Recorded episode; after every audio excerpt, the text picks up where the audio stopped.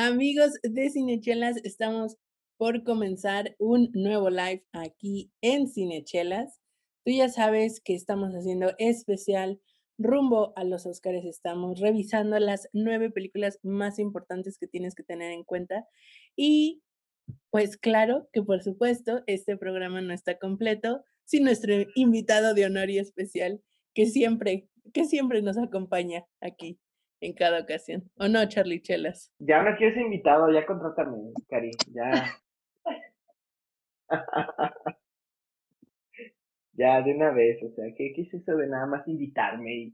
no, ya, si yo soy invitado de cajón, yo creo que ya merezco, ¿no? Este, mi propio nombre en este podcast. Pues bienvenidos a un episodio número, no me acuerdo cuál, de Cinechelas. Vamos a seguir con esta serie Camino hacia los Oscars y el día de hoy vamos a hablar de yo creo que es mi segunda película favorita hasta ahorita de, de la serie que hemos visto. Tercera, segunda, no sé, no es mi favorita, pero definitivamente es una muy buena película. Vamos a hablar de Judas and the Black Messiah, Judas y el Mesías Negro, que la verdad es una muy, muy, muy buena película. Eh, si no la han visto desde ahorita, les voy diciendo, ya lo, ya háganlo, ¿no? De hecho, quiten el like, no, no se crean. Quédense Escuchen sus comentarios para que tengan un poquito más de salsita, pimienta, sal. Vayan a verla después. Eh, ah, pues obviamente lo vamos a hacer al calor de dos cosas. Uno, esa infografía que tú ya sabes que puedes eh, encontrar en nuestro link en bio, eh, que es el link en bio que puedes encontrar todo. Todo, todo de Cinechelas es así como nuestro código genético. Y si no, quieres ah, como seguirnos ahorita, puedes ir a Spotify a escuchar el episodio número 34 y seguir bien cómo, cómo seguimos las películas aquí. Y obviamente también al calor de la buena chela. Y ahí voy a hacer un spoiler para nuestros amigos de live. Eh, de qué chela traemos el día de hoy. Adivinen, adivinen nada más. Eh, no, lo, no lo voy a decir todavía. Pero bueno, Cari, ¿cómo estás? ¿Cómo te va hoy? Bienvenido, amigo cinechelero. Me encuentro muy bien. Si no te lo habíamos comentado y si no tenías idea, yo soy Karina Mejía. Esa voz elocuente eh, y muy distinguida fue Charlie Acevedo. Nosotros dos estamos aquí muy emocionados esta noche porque te traemos el review de una película que así como bien dijo Charlie, a mí también me emocionó muchísimo. Entre las que hemos visto hasta ahorita que ha sido uh, Mank, uh, The Sound of Metal, uh, The Father y El Juicio de los Siete de Chicago y ahora esta quinta, el, el Mesías Negro, Judas y el Mesías Negro. Yo creo que se pone en mi top 2 también, así como bien decía Charlie, esta película y que, bueno, ahorita vamos a hablar muy adelante de, este, de esta situación, pero está unida, hace un link muy especial con la película de El juicio de los siete de Chicago. Entonces, Aquí estamos comenzando este Review Express rumbo a los Oscars 2021. Vamos empezando, te late. ¿Quieres empezar con Chela? ¿Quieres empezar hablando de las partes este, técnicas? Que hoy es, hoy, hoy es que todo se haga a tu gusto, porque si me cuentas ya que solo soy un invitado, ¿no? Vamos comenzando con la chelita para que toda la conversación fluya de una manera más amena, ¿qué te parece? Pues muy bien, Charlie, cuéntanos sobre esta chelita que vamos a degustar esta noche y con la que vamos a acompañar la charla del día de hoy. Pues mira, pues nada, que este es una IPA, de hecho, justo después de que boté la corcholata, la tenía como a 30 centímetros de mí y ¡pam! Esa característica muy especial de las IPAs que es precisamente el lúpulo, ya, ya, ya se estaba percibiendo. Este, no sé qué color esperar porque es una Smoke Session IPA, entonces tal vez un, un color más, a lo mejor sí dorado, pero ligeramente cobrizo, no sé. lo que sí es que seguramente vamos a ver una espuma abundante y este aterciopelada, ¿no? Este, suavecita, suavecita. Entonces, yo me traje mi copa favorita, que es la de este, cervecería Moschini y Vivanco. En efecto, un cuerpo doradito. Ah, me pasé un poquillo ahí. Regáñenme en los comentarios, por favor. Pero sí es un color dorado muy bonito, muy, muy bonito. Y bueno, lo que yo les decía de la espuma abundante. Ah, qué bonito aroma. Me encanta mucho que las eh, cervezas tengan, sobre todo las IPAs, que tengan este perfume de lúpulo moderado, no tan así como este de madrazo. De en aroma voy a hacer un poquito más de turbulencia si la espuma me lo deja. este, además del lúpulo, percibo, claro, obviamente, cítricos, que es algo que el lúpulo me puede dar en el aroma. Ah, tú, Cari, ¿qué más estás percibiendo por ahí? Pues así de entrada, de entrada, el aroma amargo del lúpulo está, está muy, muy característico. O sea, de, de qué es IPA es IPA, eso no nos queda duda. Y, y corrígeme a lo mejor si, si yo me equivoco, el hecho de que sea session, no sé si la haga un poquito como, a mí me queda la impresión de que al ser session es como, tiende como a lo lager, como a lo ligerito, corrígeme si me equivoco. No lager, más bien sí es una, una este, IPA más tranquila, por así decirlo, ¿no? Al inicio de esta serie estuvimos probando un par de IPAs, entonces esa, este, ahí cómo se llamaba, mm, Mafia, ay, aquí tengo la, Twin, Mafia, aquí está justo Twin Mafia, aquí tengo la etiqueta. Esta, esa era una IPA muy, muy intensa, ¿no? Este, era bastante amarga. Una session generalmente es como más, más tranquila, que puedes sesionarla, ¿no? Puedes tomarte dos botellitas, este, tres tal vez, no recomendaría que cuatro, bájenle, bájenle un poquillo. Pero, pero sí, quiero realmente recalcar este, este color tan precioso, la verdad, tan limpio, este, que puedo ver flotar la carbonatación hacia la espuma, precioso, la verdad. Acá en, el live lo están viendo, también nuestros amigos de YouTube. Los otros amigos de Spotify nomás se lo van a tener que imaginar. Pero bueno, entonces ya estamos aplicando el método POS, amigos. Ya paramos, ya observamos, ya olfateamos. Vamos a la parte favorita. Entonces saluda a todos por allá. Cari, este, saluda a todos nuestros amigos de live en YouTube. Salud, salud. Y pues bueno, sí, realmente en cuerpo, en la boca, es muy, muy ligera. No se queda tanto eh, este, como la parte del lúpulo. De hecho, es, es bastante amable con el paladar. Es, creo que mencioné suave, ya, creo que sí, ya lo dije dos veces. Voy a darle otro traguito. Cari, ¿cuáles son tus impresiones? Creo que me queda claro desde el primer sorbo que es smoked, o sea, que es ahumada.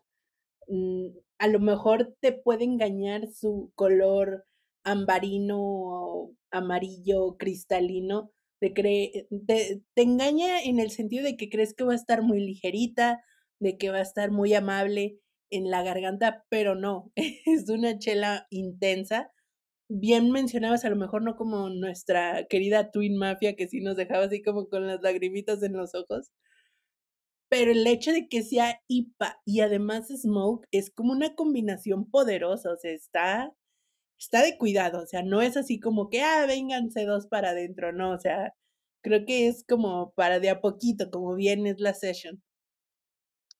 Yo voy a diferir ahí, yo creo que sí, yo sí le entraba dos o tres de esta, porque, repito, o sea, sí se, sí se nota en, en, la, en, la primer, en el primer impacto en boca, aparte ahumados, está es, que a mí me encantan estas cosas, o sea, el, que si ya, si ya es como torrefacto, maderas, para mí ya están del otro lado, ¿no? De las cosas.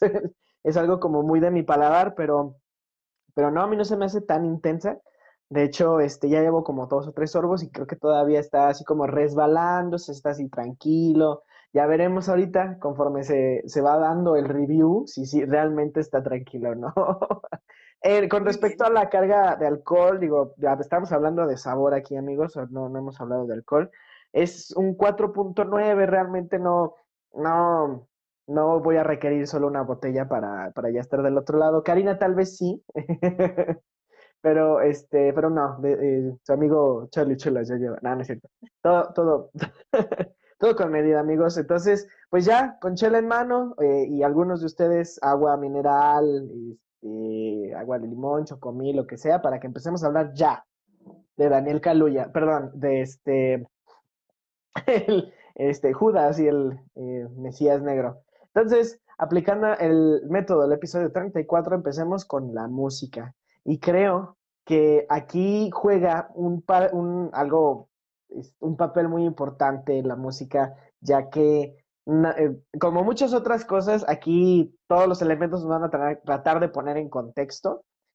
En contexto y en, y en no tanto en sentimiento. O sea, sí va a, a generar como ciertas sensaciones la música, pero es como, me encanta cuando un soundtrack o un score agarra una caja de, de, de, este, de discos y se pone a, a seleccionar sus, sus, temas, ¿no? Cosas para ir ilustrando las, eh, las escenas a nivel auditivo. Está muy, muy chido. Creo que eh, la, hasta ahorita es de la que más he disfrutado la música, o sea, el soundtrack, no tanto el score. El, del, del score sí, este, no, no, no tengo así como temas que diga, oh, este estuvo muy interesante en esta escena, ¿no? Porque también la música, la música, la película se maneja con muchos silencios musicales, o sea, ahí uh, se vale más de, en estas escenas como más tensas, intensas, este, de, de, de los silencios, ¿no? Entonces, antes de seguir, amigos, yo creo que estoy olvidando algo súper importante y que ahorita nada más quiero ponerme freno.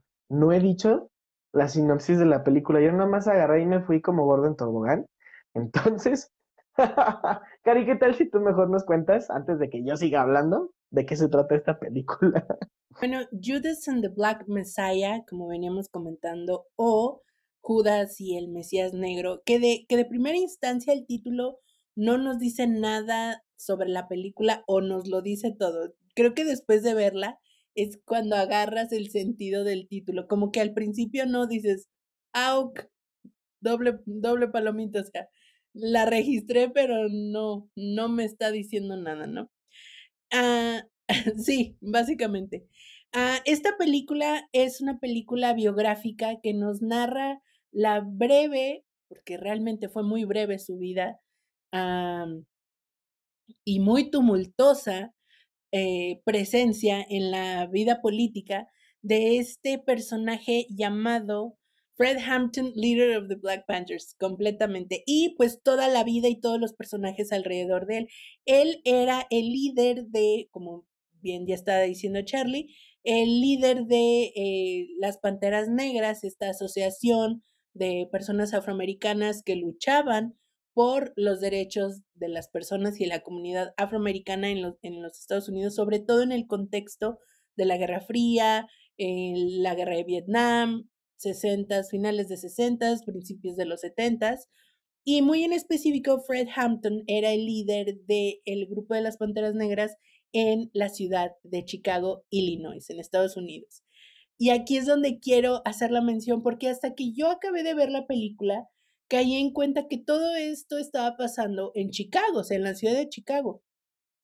Y a media película yo me quedé pensando, oye, pero acabamos de ver también una película que trata sobre personas con manifestaciones respecto a, los temas antiguerra en Chicago, que es el juicio de los siete de Chicago. Y efectivamente, este personaje, Fred Hampton, lo podemos encontrar obviamente en esta película que está dedicada al 100% a él. Y él también aparece como personaje en la película del juicio de los siete de Chicago. Entonces, de hecho, acabé de ver la película de Black Messiah, de Judas and the Black Messiah, y me fui corriendo a Netflix a verificar si realmente estaba entendiendo el contexto sociocultural e histórico de la manera correcta. Y sí, este, este personaje fue tan importante y, y su presencia fue clave en el desarrollo de todo este movimiento y de su futuro, su futuro impacto que aparece en estas dos películas. Entonces, a mí me parece un muy buen tino. Hay que aclarar que Judas and the Black Messiah así alcanza a entrar de panzazo, literalmente de panzazo, en este certamen de los Óscares, porque digamos que se aprovechó de esa extensión que brindó los Óscares en esta ocasión por el contexto COVID pandemia y, abrió como, como el espacio a que todavía las películas que se estrenaran en enero de este año 2021 entraran en la contienda y esta película es un caso específicamente de ese en que logró entrar así porque está clasificada como una película de 2021 y de hecho también estuvo en, en Sundance que pues acaba de, de, celebrar hace unas semanas pero de 2021. Entonces está muy interesante cómo, cómo logran unirse estas historias, por ejemplo, la de, el juicio de los siete de Chicago y esta película. Y también a mí me da a entender o me deja ver cómo están resurgiendo, cómo, es, cómo está volviendo todo este movimiento, toda, toda esta sinergia, toda esta actividad respecto a los derechos de la comunidad afroamericana en Estados Unidos, que repetimos, No es coincidencia tampoco que otra película súper importante y que se fue así como ignorada, The Five Bloods de Spike Lee, también todo esto. Y que hay que recordar que si bien estas películas se estrenan en pues 2020, 2021, su concepción, su idea, su producción, todo esto tiene años. O sea, esta película no es como que en un mes se filmó, se editó y se estrenó. No, o sea, esto por lo menos tiene de dos a tres años previos a estrenarse, ¿no? Por lo menos la idea, por lo menos así, lo, lo básico, ¿no? Imagínense, o sea, esto es solo un eco de todo ese movimiento social que ya se estaba dejando sentir, que ya se estaba empezando a vivir en aquello del finales del 2018, todo 2019, por supuesto, y que hablamos del 2020, ¿no? Entonces, eh, hay que tener en cuenta ese tipo de cuestiones al momento de ver las producciones, porque tú puedes decir, ah, es que el 2020 hubo producciones, este, porque fueron las protestas de Life Blacks Matter, ¿no? Todo esto. Pero claro que no, porque todo esto requiere muchísimo tiempo, no es como que, ay, se me ocurrió una película y la estreno mañana, ¿no? O sea, es, es simplemente como una respuesta a todo este oleaje que ya venía con muchos años de anticipación. Entonces, teniendo eso en cuenta, ya hablando de, de la sinopsis, ya sin dar más spoilers, ah, sí, en la parte técnica que comenzamos este análisis, la música yo creo, me encanta el inicio, creo que eh, las últimas dos películas que revisamos, ese inicio musicalmente ha sido extraordinario es, esas, esa banda de jazz así como que te, te mueve las entrañas y los huesos y te deja así como que, ¿qué está pasando? Sé que algo malo viene, pero no sé exactamente qué es. Está, está muy padre, se me hace muy cool y coincido también contigo en la parte de los silencios. Creo que los silencios en esta película están muy bien colocados y hace que valoremos muchísimo más todo lo que está pasando y todo el contexto. Entonces, música, súper, súper bien. A no ser que tú tengas otro comentario, pasamos al siguiente, al siguiente rubro de actuación. Vámonos a la actuación que es por mucho mi parte favorita de esta película. Creo que este no nada más es cuestión de interpretar a el personaje, sino que transmitir eso, esa sensación que históricamente estaba, estaba plasmando en la gente, ¿no? Entonces, Aquí tenemos a dos, bueno, de hecho creo que todo, todo el elenco hace un muy buen, una muy buena mancuerna, muy, muy, muy buen este equipo, ¿no? Todos, todos estos actores que la verdad, ahorita solo quiero resaltar a Daniel Kaluuya y a este, la Kate eh, Stanfield, que son los, los dos principales, realmente se la volaron. Daniel Kaluuya me, me, entre que me daba miedo y me inspiraba y decía, fuck, qué elocuencia, yo quisiera hablar de esa manera.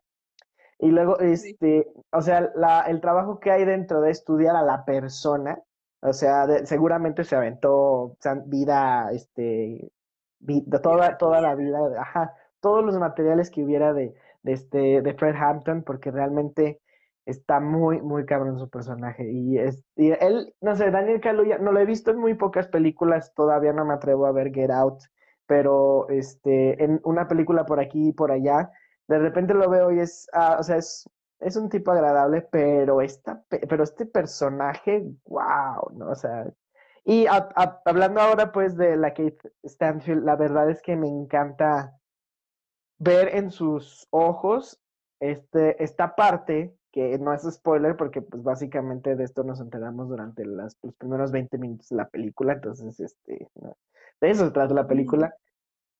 Esta parte donde el ser, el, el, este, el Judas, ¿no? Eh, de, del tener que sucumbir ante las necesidades de, de, mi contexto como persona, entonces se plasma mucho en él, ¿no? Es así como el, el engaño y, y, este, y las jugarretas, pero también el estar diciendo, güey, es que también les estoy, les estoy agarrando el pedo, ¿no? Y sí, y sí estoy entendiendo las ideas, pero necesito sobrevivir, entonces ese conflicto se nota mucho en su personaje, está muy padre. Y, y, y bueno, yo, yo no sé, el resto del, del, elenco, wow, o sea, el que hace de la novia de, de la chica que hace de la novia de, de, de Fred Hampton, wow, ese, ese, ese plano de la última secuencia donde ella está viendo así como al horizonte, está así como, oh, fuck, hasta se me puso la piel chinita. No hay spoilers todavía, pero, pero sí, o sea, realmente en general está, está muy padre. También tenemos, digo, eh, algunas apariciones de gente que pues, sí es conocida, por ejemplo, está Gis eh, Plemons, que ya lo hemos visto. Él es como el típico blanco que tiene que salir porque, porque pues este, necesitamos otras referencias. Ah, y él actúa de él, em, ¿cómo se llama? El agente del FBI, pues que está infiltrándose en este asunto de los Black Panthers. A él lo vimos también en el irlandés el año pasado, lo hemos visto así también como en, en una que otra película por aquí por allá. De él, de, él no digo mucho, realmente solamente inspira esa parte de que dice, ah, madre, pinche, pinche vida, pinche policía, manitos cerdos y esas cosas. ¿Sabes a quién me recordó mucho? Obvio, creo que me fui mucho por su perfil porque físicamente es parecido a él, a Philip Seymour Hoffman, como que me da a un aire a él y, en su forma de actuar también, digo, yo, yo sé que son asuntos distintos, pero como que me dio, me dio el aire, ay, bendito Señor, Dios lo tenga en su gloria. Salud por él, que, que cada vez que me acuerdo me da coraje. Ah, yo lo, bueno, haciendo un paréntesis así súper rápido, yo este, lo tengo así en una estima muy cabrona, Philip Seymour, Hoffman, pero hace poquito volví a ver mi novia Polly, donde sale él y es así como de, oh, fuck. así de, mmm, este actor se ganó un Oscar. Ah, regresando al asunto que nos compete, la actuación en esta película, Judas y el Mesías Negro. Ah, muy bien merecidas esas dos nominaciones, como, los dos como actor de reparto. Daniel ya se la llevó en los Golden Globes, ya se llevó el, el premio a mejor actuación de reparto en los Golden Globes.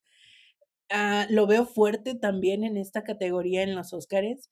A mí me deja así, sin palabras, la escena, sobre todo esta secuencia en donde está dando el speech, ya que, ya que lo liberan, solo voy a decir eso para evitar spoilers pero se me hace muy impresionante, coincido contigo, creo que sí tuvo una preparación muy fuerte respecto a cómo, cómo enmarcar a este personaje que de por sí ya está puesto en, el, en, el, en la visión de Estados Unidos y de toda la comunidad afroamericana como un mártir, o sea, como un Martin Luther King, como un eh, Malcolm X, o sea, es, es un personaje referente, a lo mejor no tan conocido no tan popular como estos que ya te menciono, pero que definitivamente tiene su puesto y su pedestal entre los personajes importantes de todo este movimiento. Entonces, yo, yo comprendo la responsabilidad que tiene él como actor de dar el ancho y, y, y de proyectar un personaje como ya tiene todo mundo en su cabeza a, a, a, a, esta persona, ¿no? Entonces, creo que sí está muy interesante el trabajo que entrega me parece que, que, este actor está haciendo muchas tablas, o sea, está, se está involucrando con proyectos muy padres y lo felicito muchísimo porque les está sabiendo sacar el máximo provecho a cada uno. Entonces, ¿te parece si ahora nos transportamos a la parte de guion? Ahora, hablando de hablando de guion, este, que obviamente este guion procura primero, ¿cuál es el lenguaje entre los, los, dos bandos, por así decirlo, ¿no? O sea, cómo se hablaban los unos a los otros. Sale también este personaje, este, eh, J. Edgar Hoover, que también hubo una película sobre él este, con, el, con ay, Leonardo DiCaprio, y, y cómo se dirigía hacia las personas y cómo realmente, o sea, nos ilustra muchísimo, muchísimo eh, el, el guion del, del contexto de del, no nada más el, lenguaje, cómo se hablan entre ellos, no sé, creo que estoy siendo un poco más redundante, pero creo que está muy rico por ese lado el guion, que a la, la, audiencia, o por lo menos yo, lo disfruté muchísimo porque es de esas películas que te dicen, mira, en aquellos tiempos se llamaban cerdos a los policías, porque realmente bla, bla, bla, bla, bla, bla. Y este, y del otro lado, ¿no? Pues les llamaban, ah, no, no, no quiero usar ninguna palabra despectiva, pero eh, ¿qué tal, Cifer Luis? ¿Cómo estás? Bienvenido, Kyle, pásalo barrido.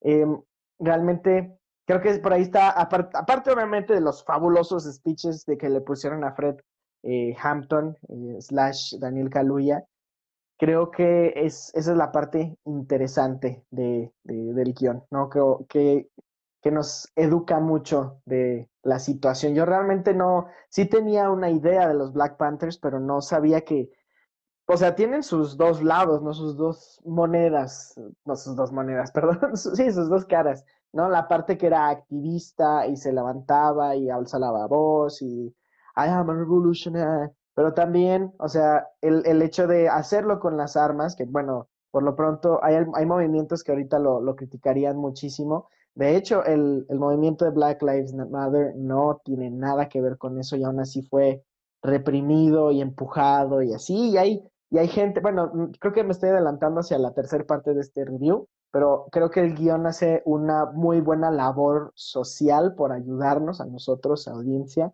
a entender el contexto. Y el contexto del entonces y el nuestro. Eso es fabuloso, fabuloso. Salud por el guion. Salud por el guion. Y con ese comentario mm, quisiera invitarte a que nos traslademos ahora a la parte de dirección de arte, si te parece bien. Muy bien, pues comenzamos la parte de dirección de arte o el análisis de esta película de Judas y el Mesías Negro, hablando del vestuario y el maquillaje. Qué importante, pareciera de, de, primera mano que no, que, es, que como hemos mencionado en otros análisis, que es solo como que parezca de la época y listo, ya está, ¿no? Híjole, pero no, o sea, en este, en este tipo de películas muy en específico, creo que es bien importante hacer una investigación de vida, de aprender el significado de los peinados, de los colores, eh, sobre todo, por ejemplo, y, y, creo que lo aprendí mucho en esta, en esta película en específico, porque unos usaban una boina de un color, porque otros usaban una chamarra de otro color, qué era lo que representaba, qué había detrás de eso, por qué se usaban los afros, por qué unas mujeres traían trenzas, otras no, o sea, todo esto era parte del movimiento, tenía un significado más allá del simple em, uso práctico de la simple moda de que en los 70 se usara el afro. Pero ¿por qué en los 70 se usaba el afro? Ah, pues porque en los 70 comenzó este movimiento de liberación de identidad de la comunidad afroamericana, etcétera, etcétera, etcétera, ¿no? Entonces, a, a mí me parece que hay un trabajo muy, muy bueno en este aspecto me gustó mucho cómo, cómo recreaban los, los, los atuendos, cómo realmente te hacía sentir en el contexto, o sea, que, que estaba pasando en ese momento. Y, y yo quedo muy satisfecha en esa parte. No sé, Charlie, si tú viste algo más. A mí, a mí nada más me recuerda que los 70 están de regreso en la moda, porque me dieron ganas, ¿no? De ir, salir a comprarme una, una chamarra de cuero, eh, de, este, una boina, ¿no? O, sea, fuera de, ese asunto de la moda, sí creo que, como hemos dicho varias veces en este podcast, el contexto para, es, es muy importante para la dirección de arte, ¿no? Pero aquí yo creo que algo importante de los atuendos es el, eh, empezar como a armonizar y conectar con el resto de los elementos de la dirección de arte, ¿no? Eh, eso, no, no, sé, como que pintar, ayudar a que la fotografía se viera tan similar como, como este, en aquel entonces, eh, o sea, como que, como que si vieras la, la, impresión de la foto y esta película y nada más esté como colorizada modernamente, está, está genial. De hecho, del vestuario no tendría mucho más que decir, yo creo más bien del diseño de producción, este, de donde yo quiero como que profundizar un poquito más porque el, es, estos escenarios mm, tan desconocidos para mí, o sea, te digo, mostrarte partes muy profundas de, los barrios de Chicago, que pues tú uno como turista va y Chicago, ay, sí, lo más bonito, el centro y esas cosas, y el centro, como si fuera una, bueno, eh, las partes turísticas, ¿no? Pero aquí son, o sea, son barrios, ¿no? El, el eh, recuerdo esta escena donde están en un, en un auto afuera, están como cuatro personas de los Black Panthers, incluyendo obviamente a nuestros protagonistas, en el auto, y, y todo alrededor, todo afuera del coche, es un parque y está rodeado de, de, autos de la época y gente andando por ahí, niños jugando con atuendos de ese entonces, este, en un barrio del, eh, que, donde de repente dices algo malo va a pasar, ¿no? O sea, estoy, está, y, son, y son los años 70, entonces aún así te puede dar el contexto y, una, y un sentimiento nada más con ver la escena, con ver el, el entorno, y eso está, eso está muy, muy, muy chido. Y nada más para terminar mi punto ahí, esa escena se me hizo súper rara, yo no sabía, yo no, en mi vida me habría pasado que fueron a, este, a unirse o a, congregarse con, con este grupo de, rednecks, ¿no? Yo dije, no, ¿de verdad está sucediendo eso? No, no, no me lo imaginaba. Imagínate, digo, ahora las, la situación es muy distinta, ¿no? Creo que las trincheras son muy, muy este, diferentes, pero, pero ese, ese dato que me dio también el diseño de producción, que es una simple bandera enorme, está, está muy chido también. Sí, coincido contigo, o sea, cómo nos han estado contando una historia de blanco y negro y resulta que es un, un, un matiz enorme de grises, o sea, de que no hay un absolutamente de un color o un absolutamente de otro color y que resulta que no siempre somos enemigos, a veces somos aliados y a veces sí nos peleamos un rato, pero luego nos volvemos a juntar porque tenemos ahora un enemigo en común más grande. Eh, sí, creo que, creo que, ¿sabes dónde, dónde aprecio yo mucho el, el diseño de producción? En el cuartel general de los Black Panthers. Ver esta casa desvencijada, con sus detalles así de una casa vieja casi cayéndose después de que le pasa el incidente que le pasa o que le infringen más bien así como que le, le provocan y ver cómo está, cómo todos ayudan a, a, traerla de regreso. Me gusta mucho como, como ver eso porque nos da a entender y luego ver el contraste, por ejemplo, de cuando el agente del FBI se, se encuentra con, con el infiltrado Oye, es que esta película me deja el feeling de que pudo haber sido dirigida por Spike Lee. O sea, como que esta película se nota que es como de influencia de Spike Lee. O sea, decir, existió un director que era Spike Lee y gracias a lo que él hizo en sus películas, nacieron películas como Judas and the Black Messiah, porque tiene todo el perfil de película de Spike Lee, o sea, al 100%. Pero bueno, creo que ahí es donde yo disfruté mucho este, la parte de producción, ver los contrastes de el cuartel todo desvencijado, pobre, despostillado de las Black Panthers y de repente ver las oficinas súper lujosas del FBI y ver los restaurantes en los que cenaban y todo, toda esta situación, ¿no? Se me hizo, se me hizo muy, muy bien en ese sentido. Otra cosa que disfruté al por mayor y creo que esta película retoma ese, ese, ese tipo de fotografía que, que, que no quiero decir que está de moda, pero es, el, es la calidad o es el tipo de fotografía al que las producciones del día de hoy nos tienen a la expectativa. O sea, queremos ver ese tipo de muy buena fotografía, porque yo veía este uso de colores nocturnos preciosos, sobre todo en esa primer secuencia en donde uno de nuestros protagonistas pretende asaltar o quiere hacerse pasar por agente de FBI y asaltar a, otros así compañeros afroamericanos y pues algo, algo pasa por ahí que, que no salen las cosas como estaban planeadas, pero yo veía como de un lado le iluminaban de verde y del otro lado estaba iluminado de rojo y ver de repente los reflejos en, en el rojo del carro, bellísimo,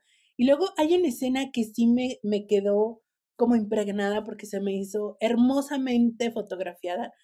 Es, me parece que es este mismo personaje y se ve que entra como a un cuarto y se ven dos ventanas y una está como de color amarillo o naranjoso y la otra me parece, no me acuerdo si era un verde, un rojo, algo por el estilo, y solo se ve así como el perfil de él a contraluz, así a las sombras, y dije, wow, o sea, esto está hermoso, está muy, muy bien hecho, lo disfruté muchísimo. Y sabes qué encuadre se me hizo muy atrevido y dije, 10 estrellita palomita y todo muy bien. Precisamente en esa escena, muy al inicio, en donde él está a medio asalto y se sube al carro y de repente la cámara de estar enfocándolo así de frente, lo vemos que lo enfoca, pero desde abajo, como si la cámara estuviera en los pedales del carro y vemos cómo desde arriba empiezan a picarle con la navaja esta como de picayelo así gigantísima. ese, ese encuadre a mí se me hizo muy valiente y muy osado, porque imagínate en dónde metes la cámara en, en, en ese encuadre, ¿no? O sea, literalmente solo tienes el espacio que te brinda la, la parte de los pedales, o sea, e, esa escena, 10, para mí se lleva un 10. A mí la escena que más me gustó, o sea, la fotografía en general sí está padrísimo, creo que este es la mejor propuesta que quiero atreverme a decir yo. Si acaso compite mucho con Mank, porque Mank sí tiene como que esta más clase al momento de hacer, más como, ¿cómo decirlo? Ah, técnica, ajá. Y aquí, pero a mí me gusta eso que dices, ¿no? Que se atrevan a hacer este tipo de cosillas. Y yo disfruté mucho, creo, y creo que no se hubiera disfrutado de la misma manera si no hubiera sido gracias a la fotografía de la escena, de una escena, una escena, no voy a decir cuál, de la balacera. Este, ay, ya dije la balacera. ya sucederá, amigos, en algún momento.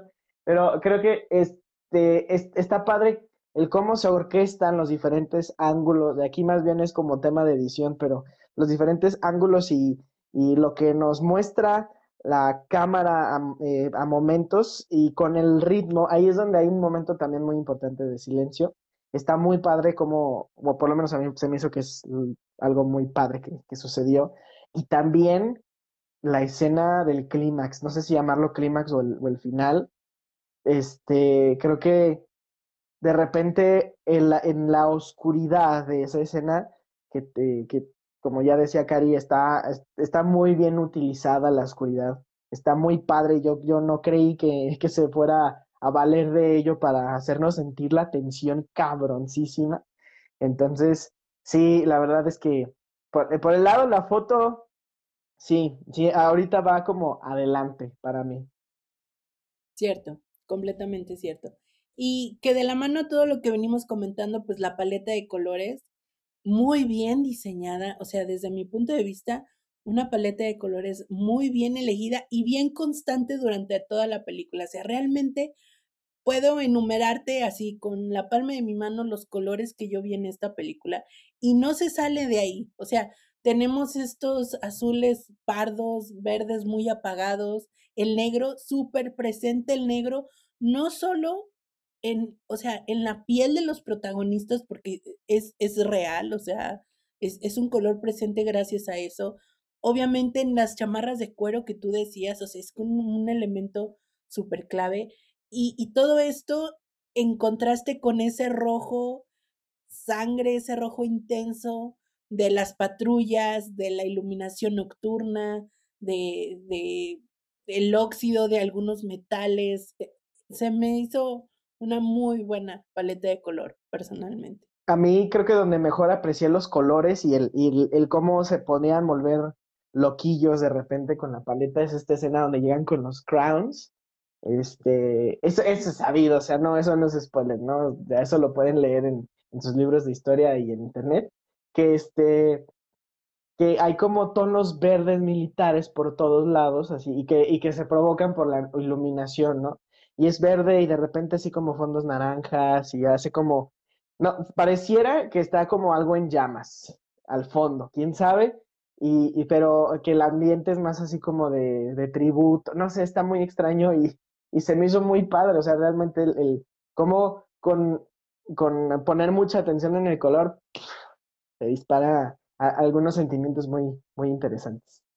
Entonces, bueno, con eso concluimos eh, las primeras dos partes del análisis. Ahora vamos a lo que siempre decimos aquí, la carnita. Este taco no nada más lleva su topping y su tortilla, lleva su carnita. ¿Y de qué está? Exacto. Te faltó el dedito arriba, Cari. sí. bueno, ahí hay un mini tutorial de cómo comerse un taco, por si no lo sabían, Karina Mejía. Pero bueno, entonces vamos a hablar ahora de quién les está diciendo la película y creo que algo más claro no puede ser, creo que es muy literal en su mensaje. Hay desigualdad total y absoluta por intereses que no son el bien común, ¿no? Entonces, eh, creo que es, un ejemplo tanto también como la de El juicio de los siete. Si vamos a, si yo compitiera las películas por cuál es la, la historia más cruda con respecto a su temática, creo que sería esta, ¿no? Esta sí definitivamente le, le, ganaría al club, al club de los siete, al juicio de los siete, porque realmente, eh, no sé, lo que ya decía con el guion, me está educando, me está instruyendo en qué está pasando y que y me está diciendo, hey, te está pasando también a ti, a tu generación, ¿no? Así que pues ponte las pilas.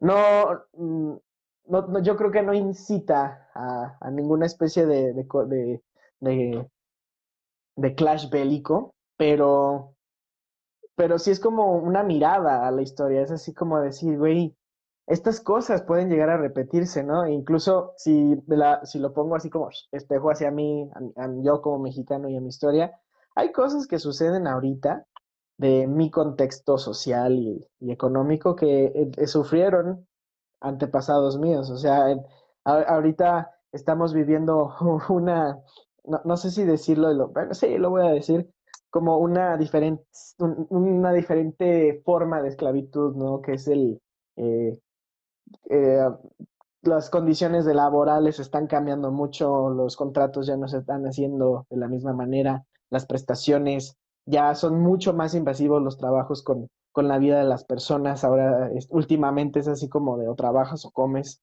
pero ¿qué vas a comer si no puedes trabajar, si, si estás trabajando y bueno, ese tipo de cosas. Entonces, una película haga eso, que te haga ver eh, esto que sucedió antes, puede que suceda de nuevo porque hay pequeños vestigios, ¿no? Y está muy padre, está muy, muy padre. Creo, creo que por ese lado yo ya le daba el Oscar a Mejor Película. Sí, ya lo dije, amigos, para mí esta, ahorita, hoy por hoy, es la mejor película. Ya veremos Minari porque es la que más ganas tengo de ver, la voy a ver mañana, pero, pero sí.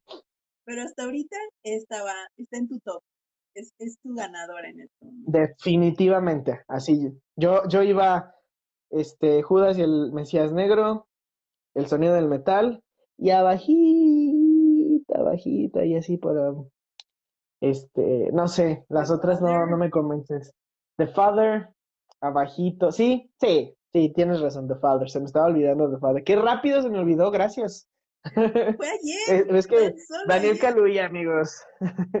Daniel Caluya. Sí, estoy de acuerdo.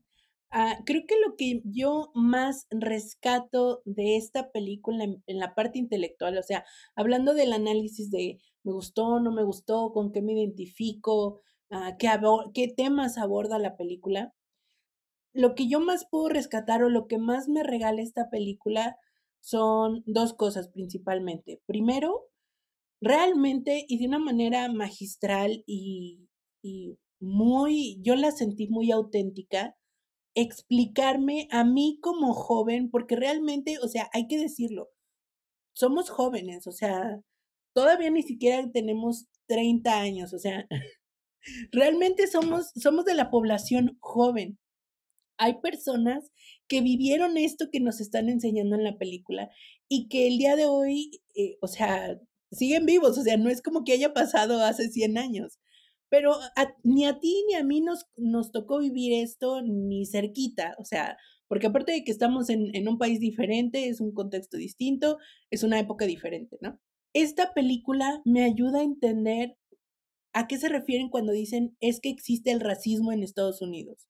Ok, existe el racismo, pero ¿cómo? O sea, ¿cómo se vive? ¿Cómo se manifiesta ese racismo? ¿De qué manera tú puedes sentirte agredido y decir, están ejerciendo racismo en contra mía? O sea, obviamente es como, ah, pues es que te discrimino por tu color de piel, pero ¿cómo? O sea, ¿en qué actitudes, en qué acciones? O sea, ¿qué pasa en tu vida a cada minuto que experimentas este sistema racial? O sea, ¿cómo? ¿De qué manera?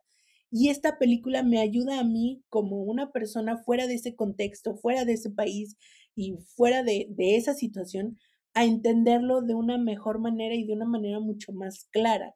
Ver eh, este, esta forma sistemática en cómo una parte de la población, o sea, porque es como bien difícil, bien lo decían, o sea, en papel y en la ley, las personas afroamericanas dejaron de ser esclavas muchísimas, muchísimos años antes de todo esto, pero en la mente de las personas no existía esa, esa igualdad, esa, esa, e, ese camino plano para todos, o sea, era como, bueno, yo blanco estoy aquí y tú negro estás muy para abajo de mí, ¿no? Aunque la ley y la constitución diga otra cosa. Una cosa es escribirlo y otra hacerlo, ¿no? En el dicho y el hecho hay un muy largo trecho. Entonces, lo que más me regala esta película yo creo que es eso, entender de manera más clara cómo se ejerce el racismo en la vida diaria de la comunidad afroamericana y de alguna manera entender cómo, híjole, cómo ese sufrimiento se ha venido arrastrando desde ese entonces, o sea, una generación que podría ser fácilmente nuestros papás o tíos grandes, mayores, no quiero decir abuelos porque no estamos tan alejados, pero sí una, una, generación que, que le batalló muchísimo, o sea, y, y, que, y con este contraste tan pesado de decir, y además de que nos discriminan en este país, nos están mandando a Vietnam a luchar por este país que nos odia, que no nos da un lugar, que, y que dijeras, es que estaban exigiendo que la mitad del país se les diera así, que las tierras de la mitad del país se le diera a toda la comunidad afroamericana. No, o sea, exigían una clínica de salud, exigían desayunos para los niños, exigían educación, o sea, elementos básicos de cualquier país libre, democrático. Y lo digo exacto, o sea, y lo digo entre comillas libre, democrático, porque es de lo que más exalta Estados Unidos, ¿no? Nosotros llevamos la libertad a cualquiera que, ya ni que lo pida, que, que lo necesite, ¿no? Así, entre comillas. Entonces, creo que tener estos dos contextos, sí, como tú bien decías, eh, el juicio de los siete de Chicago y esta película, yo creo que esta película no tiene reservas, te muestra lo que te tiene que mostrar, por muy crudo y sangriento que sea necesario, o sea, no hay reservas, no hay censura, o sea, híjole, te muestra lo que te tiene que mostrar, así, tal cual. Y en el juicio de los siete, como que son más cautelosos, como que es todavía un poquito cine Hollywood en el sentido de que, a ver, sí te digo, pero hasta aquí, y solo te muestro, pero así como el chistecito y el jijiji, jajaja, ¿no? Y acá no, acá es como, así es, así de crudo y así de real y así de fuerte, ¿no? Entonces, ese es uno de los primeros elementos que me regala esta película. Y el segundo elemento, que yo lo puedo resumir como en una escena, y que cuando yo la veía yo decía, ojalá pudiera enmarcar esta escena y llevarla conmigo a todos los lugares de mi vida para poder para poder ayudar a otras personas a entender esta parte de cómo un sistema opresor oprime incluso a sus mismos miembros. ¿Y a qué me refiero con esto? Esta escena en donde nuestro agente del FBI, creo que se llamaba Reese, Ross, una cosa por el estilo, en donde literalmente lo encaran sus superiores, a pesar de que él estaba consiguiendo información, de que estaba, o sea, de que el, la misión estaba avanzando. Y a pesar, y fíjate, eso es lo que a mí se me hace muy interesante, tanto en esta película como en la del juicio de los siete de Chicago, podemos ver que hay personajes del bando de los malos, y lo digo entre comillas, o sea, del bando de, de, de la población blanca, que se dan cuenta de todos estos atropellos, que no es solo como impunidad, o sea, que sí existen elementos, a pesar de que están en ese bando, que tienen conciencia y que se dan cuenta de que no es así como por, por defender a, la gente de las protestas violentas. Ajá, sí, exacto, o sea, de que se están cometiendo actos de corrupción muy fuertes. Entonces está esta escena en donde está el, el, el, agente del FBI y le empiezan a decir, ¿qué vas a hacer cuando tu hija traiga a un negro a tu casa? Y él se saca así como muchísimo de onda y es así como de, ¿qué le digo? O sea, porque cualquier cosa que diga podrá ser usada en mi contra, o sea, literalmente. Sí. Exacto, exacto. Y cualquier cosa que diga va a quedar registrado y voy a perder mi trabajo y mi familia y mi estabilidad, mi estilo de vida, precisamente lo que comentabas tú. Entonces yo cuando estaba viendo esa escena, yo dije, qué fuerte, qué fuerte, qué fuerte, porque ahí es donde te das cuenta que este sistema no sirve a los que supuestamente protege. El sistema se protege a sí mismo. Y cuando tú, cuando como defensor de ese sistema, caes en esta parte en donde te das cuenta que el sistema no está dispuesto a sacrificarse por ti, ahí es cuando tienes que empezar a cuestionarte si realmente es un sistema por el que vale la pena perder la vida y perderlo todo, ¿no? Y, y por primera vez, yo creo que ahí el agente del FBI, por primera vez, empezó a entender un poquitito, pero así un granito de arena, lo que estaba viviendo toda esta comunidad de afroamericanos. O sea, que solo por, por hacer su trabajo, por hacer lo que le mandaban, ya estaba también amenazado, ¿no? Entonces, esa escena, te digo, yo la llevo conmigo y me la tatúo en el corazón si pudiera, porque creo que es un ejemplo perfecto de cómo muchas veces defendemos sistemas que nos oprimen, incluso a las personas, porque todos vivimos bajo diferentes esquemas y diferentes sistemas en muchos ámbitos, ¿no? Lo económico, lo social, eh, en el trabajo, como tú decías. Y muchas veces vamos defendiendo estos sistemas porque creemos que nos van a brindar ese mismo beneficio, así como nosotros nos estamos entregando a ellos. Y resulta que no. Resulta que en la primera de cambios sacan las manos y yo no fui, no te conozco y vas a la guillotina, ¿no? Entonces, híjole, creo que e, e, esas metáforas y luego lo que comentaba al principio, después de ver toda la historia, porque creo que esta película me pasó lo mismo que con The Father, yo no tenía idea de qué trataba, no tenía idea de qué me iba a encontrar. Sabía que iba por un tema de cuestión de comunidad afroamericana, pero no tenía la más mínima idea qué. Entonces me, me llenó igual, me llenó en todos los sentidos y la disfruté muchísimo porque no había expectativas de ningún tipo. Y después de verla, y híjole, es que este otro personaje también, que pensar que todo esto pasó en la vida real, o sea, no es una historia, nadie se lo inventó, todo esto pasó en la vida real.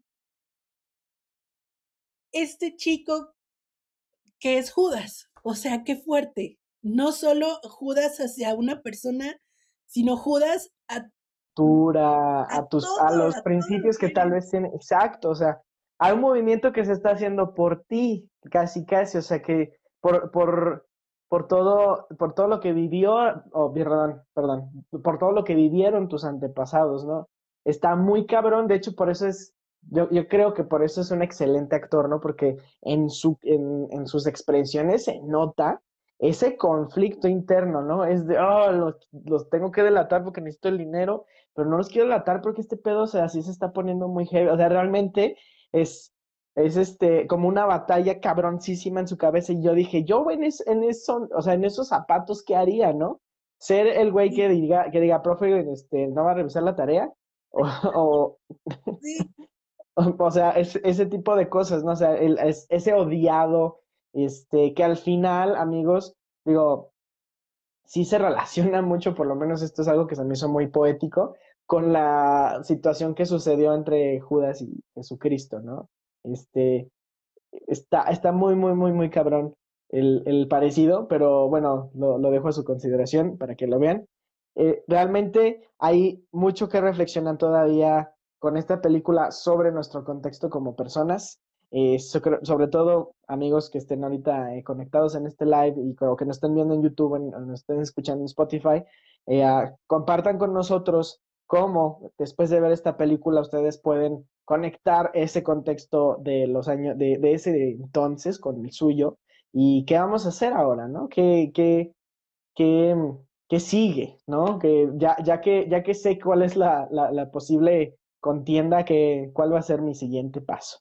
Pero bueno, entonces, después de un buen ratillo de andar derrochando aquí amor por esta película, porque realmente es muy buena, repito, para quienes se hayan unido apenas, estamos, estuvimos hablando de este Judas y el Mesías Negro, eh, Judas and the Black Messiah, una excelente película que personalmente creo que ya para mí es la mejor película de, este, de esta contienda. Ya veremos, todavía nos faltan aproximadamente unas cuatro películas por cotorrear. Todavía, este, todavía hay mucho, mucho de qué hablar. Entonces, pues vámonos despidiendo, Cari. No sin mencionarles a todos nuestros amigos cinecheleros, tanto si nos estás siguiendo por el live como si nos estás escuchando por Spotify o si nos estás viendo por YouTube, las categorías a las que está nominada esta película, que son en total seis. Y ahí te van. Las que estábamos mencionando ya al inicio, dos nominaciones a Mejor Actor de Reparto, Daniel Kaluuya, que bueno, es quien interpreta a Fred, que es el, el, personaje principal, por así decirlo. Y por, el, por otro lado, la Kate Steinfield, que es este, este Judas, dejémoslo hasta ahí para no spoilearte más. Con Io. Eh, yo tengo un problemísima con esas dos este, nominaciones. porque uno de ellos no está mejor actor? O sea, eso se me hace muy raro, ¿no? ¿Alguien aquí nos puede pues explicar? hay que investigarlo y esclarecer la duda porque es que creo que tiene que ver con quién lleva el protagónico, pero en realidad los dos lo llevan. O sea, porque si bien estamos hablando de la, de la vida de uno de ellos, es desde la perspectiva y la mirada del otro que lo llegamos a conocer. Entonces, e, es una muy buena pregunta, habrá que investigar qué onda ahí, por qué no es uno mejor actor o, o quisieran ponerlos en competencia, maldita sea, con la academia también. Ah, ya sé. E, igual, Sí, ya, ya veremos qué, qué más hay de sus nominaciones. A ver. Tenemos nominación a Mejor Canción Original, esa también hay que checarla, está, está interesante. A Mejor Fotografía, como bien lo veníamos mencionando, claro que sí. Eh, el fotógrafo de esta película es Sean Bobbitt, hay que recordar ese nombre porque me parece que, que, que lo estamos bautizando con la buena suerte aquí en Cinechelas. Otra nominación es a mejor guion original, sí, estoy de acuerdo. Híjole, y es que eh, la escena con la que abren y cierran la película, qué fuerte. O sea, la entrevista recreada y la entrevista real. Oh, híjole, se me puso la piel chinita con eso último. Y por último, esta película está nominada a mejor película en la categoría general que yo creo que tiene muy altas expectativas, muy, muy altas probabilidades, la verdad. Entonces, Habrá, habrá que verla. Em, si pueden verla, de verdad háganlo. Mm, la, la van a disfrutar. Y si la ven en, en conjunto con los siete de Chicago, van a entender mucho mejor todo lo que está pasando. En línea de tiempo, primero pasa el juicio de los siete de Chicago y luego pasa lo que vemos en esta película. Entonces es mejor que la vean en ese contexto para que no se spoileen ahí. Es, este, nada, como nosotros, ¿no? Que vimos los siete de Chicago ya el año pasado, entonces, ah, no, eso ya lo sabía. Exacto, exacto, exacto. Así es. Pero básicamente esas son las nominaciones. Y claro que si tú ya la viste, puedes dejarnos un mensaje por ahí en arroba cinechelas, tú sabes, en Instagram. Puedes dejarnos quejas, sugerencias, tus análisis, tus interpretaciones. Si te aburre escribir, si te cansa escribir, puedes dejarnos un audio directamente en Anchor. Ahí en ese link envío en arroba cinechelas te vas hasta abajo y ahí hay una opción especialmente para que tú nos dejes un mensaje. ¿Nos vamos, Charlie? ¿Nos despedimos? Nos vamos, nos despedimos, no sin antes recordarles la chelota que estuvimos degustando el día de hoy este, para hablar de Judas y el Mesías Negro. Estamos hablando de una este, Smoke Session IPA que hicieron Principia en colaboración con Nómada, que estuvo muy, muy rica. Creo que este, lo que más me gustó, tengo que repetirlo, lo que más me gustó de esta chela fue su color, el sabor muy, muy ligero, ligeramente este, ahumado al, al, al inicio y en el final bastante, bastante suave. Eh, Cari, creo que es la de, las pocas veces que veo que de una IPA no dices, ah, no sé, dos, tres. pues mm, tú ya sabes que las IPAs no son mi top. Yo sí la siento mucho más fuerte como para acabarme hasta donde me acabé ahorita, hacia la mitad de la copa y ya. Yo sé que el char, charlinómetro de cuántas chelas me tomo, ya me dijiste que tú sí te das otras dos, entonces... Yo sí, yo sí me estaría tomando el, el charlinómetro, ah, vamos a hacer algo respecto a eso. Pero bueno, amigos, como ya se está este, spoilereando ahí, yo soy y siempre soy Charlie Acevedo, un gusto como siempre traer este cotorreo eh, con ustedes. Recuerden que me pueden encontrar en Instagram como eh, arroba charlichelas, ya sin el blog. Y conmigo estuvo la que me invita a, este a estos episodios todos los días. Yo fui y solo hasta el día de hoy y hasta que le pongas stop a esta transmisión, Karina Mejía, amigo cinechelero, podcastero, gracias por quedarte con nosotros hasta este momento. Si tienes dudas, preguntas, quejas sugerencias, nosotros encantados de escuchar todo lo que tú nos quieras decir. Arroba Cinechelas es el lugar. A mí de manera personal me encuentras como arroba Karina Mejía Picie en Instagram. Y pues bueno, en este especial rumbo a los Óscares 2021, para más cine, más chelas y mucho, mucho más chisme, solo en donde... Cine chelas. Eso no salió coordinado. Yo lo Hasta pronto. Bye, bye.